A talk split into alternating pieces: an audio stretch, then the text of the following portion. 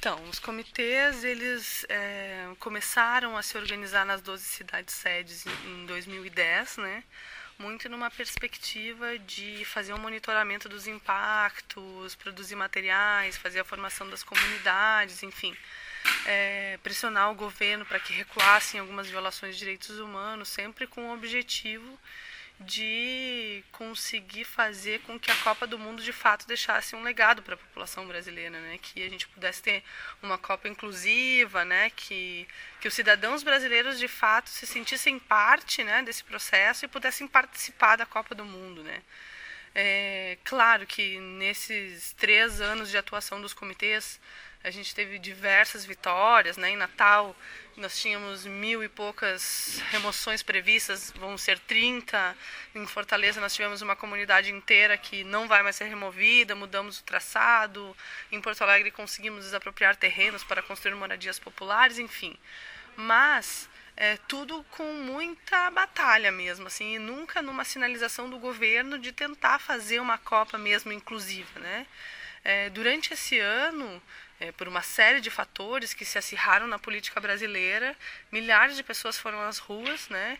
E os comitês se somaram a essa luta, né, que começou aí pela questão da mobilidade, do transporte público, mas que também ecoou nessas milhares de vozes, né, esse repúdio à FIFA, esse repúdio à exploração do território brasileiro. É, e foi muito comum ouvir vozes gritando FIFA go home, não vai ter Copa, né? uma série de coisas que vieram das manifestações.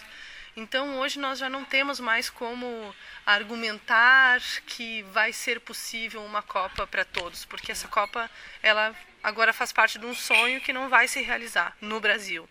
É, então, infelizmente, agora o nosso nossa atuação vai ser no sentido de denunciar a FIFA, né, denunciar o que a FIFA faz com o esporte, né, o que, que a FIFA faz com o território dos países onde ela organiza é, os eventos, a fim de que ela, de certa forma, enfraqueça para que os governos e a sociedade civil dos outros países possam ter força para contrapor essa investida dela é, nesses países.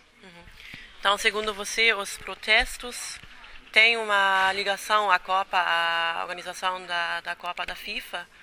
O, assim, os movimentos sociais, os movimentos políticos já se organizam uh, faz muito tempo, né? Então, não é uma nova uh, um novo desenvolvimento que essas pessoas vão à rua, mas essa força, essa essa dimensão é nova para você? Ou tem tem uma ligação?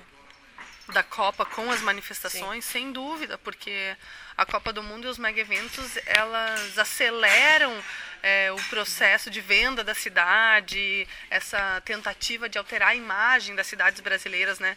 É, os brasileiros eles são muito identificados com a imagem que nós já temos, né? Os cariocas adoram o Rio, os porto-alegrenses amam Porto Alegre, então nós não precisamos mudar essa imagem da cidade para vender ao exterior, né? Nós queremos nos apropriar da imagem da cidade, né? Ter o sentimento de pertencimento às cidades a qual somos cidadãos. É, então, sem dúvida, essa essa forma avassaladora que os, que os mega-eventos é, interferem nas cidades faz com que as violações de direitos se tornem mais fortes, mais violentas, mais rápidas, né? E isso, sem dúvida, saltou aos olhos de toda a população, né? E fez com que, de fato, espontaneamente surgissem críticas à organização da Copa no Brasil durante as manifestações, principalmente direcionadas à FIFA. E a última pergunta, é, qual, qual é a sua perspectiva, a sua esperança pelo futuro, pelo ano que vem também? Quais os, os uh, as coisas que vocês estão planejando na, no comitê? Uhum. Então, para o próximo período, a gente vai ter é, a, a continuação dessa jornada de lutas que é o Copa para quem, né? instigando as pessoas a se perguntarem para quem de fato é essa Copa do Mundo.